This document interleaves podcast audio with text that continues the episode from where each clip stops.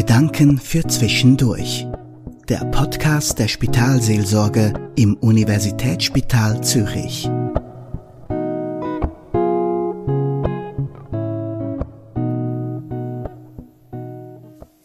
Mein Name ist Susanna Meyer-Kuhns. Ich bin Spitalseelsorgerin am Unispital in Zürich. Unter anderem bin ich auf den Abteilungen der Unfallchirurgie zuständig für die Begleitung von Patientinnen und Patienten, die einen Suizidversuch hinter sich haben. Die erste Zeit nach dem Ereignis ist es sehr schwer für die Betroffenen. Sie fragen sich häufig, warum habe ich das überlebt?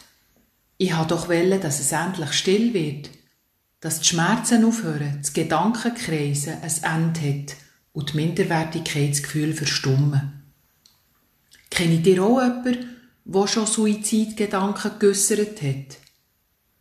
Wie ist es euch da ergangen? Habt ihr euch hilflos gefühlt?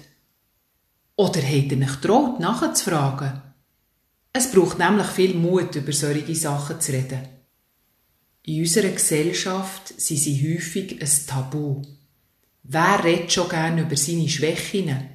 Über das, was sie oder ihn belastet, über die eigenen Abgründe. Und ich kann auch nicht mit allen darüber reden. Habt ihr selber schon Suizidgedanken gehabt? Habt ihr jemanden gefunden, der euch zugelassen hat?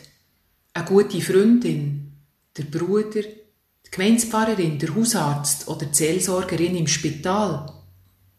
Es ist wichtig, dass man sich jemandem anvertrauen kann, wenn einem solche Gedanken plagen. Die letzten Wochen bin ich viel mit einem Mann auf dieser bunten Regenbogenbank gesessen in unserem Spitalpark. Er hat sich das Leben nehmen und ist im Unispital gelandet. Viele Operationen hat er müssen überstehen.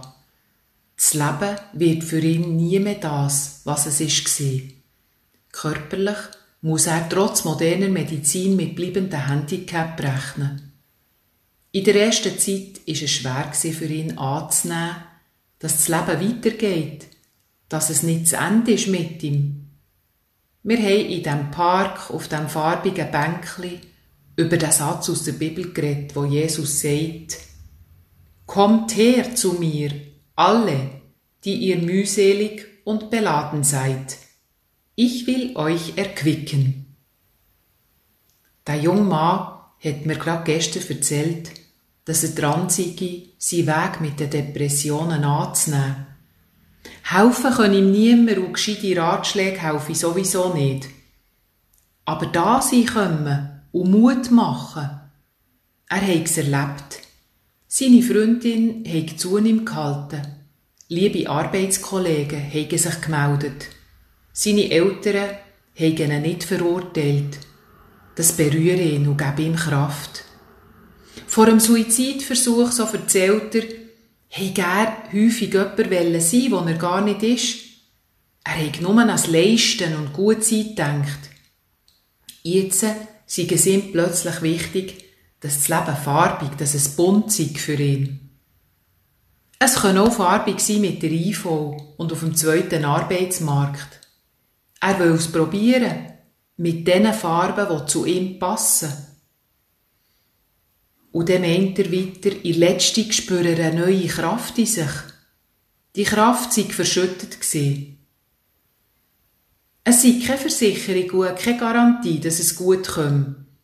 Die Kraft tun das Schwere und das Verletzliche nicht schönreden. Aber sie sei nicht feister, sondern hell und farbig. Wie das Regenbogenbänkli im grünen Park vom Unispital. Das war der Podcast der Spitalseelsorge im USZ. Sprechen Sie uns an per Mail unter spitalseelsorge.usz.ch.